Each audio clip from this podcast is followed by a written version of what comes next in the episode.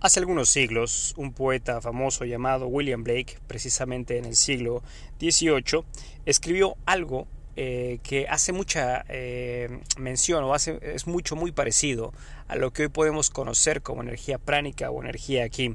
Es bastante interesante cómo el prana es una idea oriental desconocida para la mentalidad occidental y leyendo esto de William Blake pues me vino a la mente eh, cómo es que ahora que explicamos a través de toda esta oleada de diferentes prácticas eh, llamémosle espirituales, holísticas, pues nos hablan de una u otra forma de esta valiosa energía universal primordial.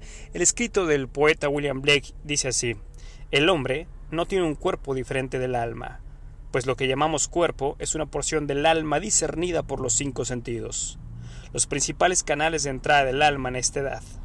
La energía es la única vida y es del cuerpo, y la razón es el límite o circunferencia externa de la energía. La energía es eterno regocijo. Bueno, quise compartir con ustedes este pequeño escrito del señor William Blake. Se me hizo bastante profundo, como si nos remontamos más y más en literatura o pudiéramos viajar a lugares sagrados y poder encontrar a hombres que ya han estado dedicando prácticamente toda su vida al camino de introspección, vamos a dar cuenta que por años esto ya se viene sabiendo, obviamente ya ahora en estos tiempos estamos como redescubriendo lo que hoy por hoy pues ya es inevitable, no nada más ante los ojos físicos, pero también ante los ojos espirituales abiertos. Muchas gracias por este pequeño espacio que se me ha otorgado y también a ustedes por escuchar. Satnam.